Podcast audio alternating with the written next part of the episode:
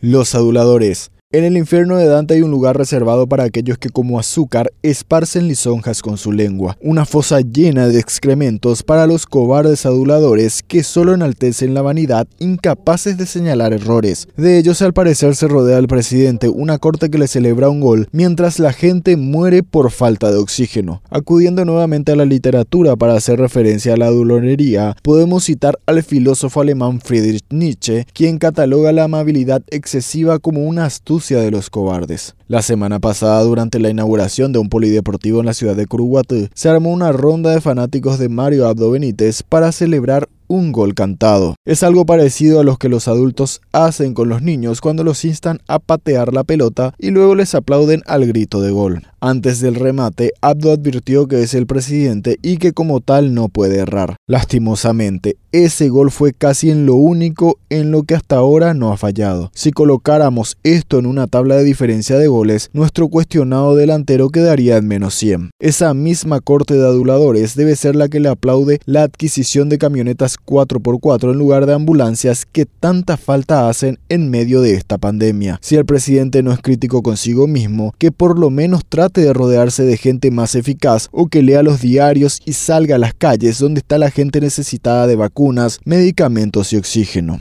Mario Abdo lo dijo hace unos meses. Hace rato que no se informa, solo lee la Biblia. El presidente vive otra realidad, viajando en cerradas camionetas a inaugurar rutas y polideportivos que no me atrevo a decir que no hagan falta, pero que en este momento no deberían verse como su prioridad. Es otra la guerra que enfrenta nuestro país y la estamos perdiendo por falta de estrategia. Su nula visión está dejando en duelo y en ruinas a miles de compatriotas. Las vacunas llegan a cuentagotas y además no se aplican de forma masiva por un problema de logística y deficiente campaña de comunicación. Semana tras semana nos llenan con promesas de la llegada de más dosis que siempre son insuficientes a pesar de que por ellas ya se han pagado poco más de 31 millones de dólares. Hasta el momento, nuestro país recibió 484.400 dosis y solo 63.021 personas han sido completamente inmunizadas, o sea, recibieron las dos dosis. Además, basándonos en la experiencia, tenemos derecho a pensar que sigue y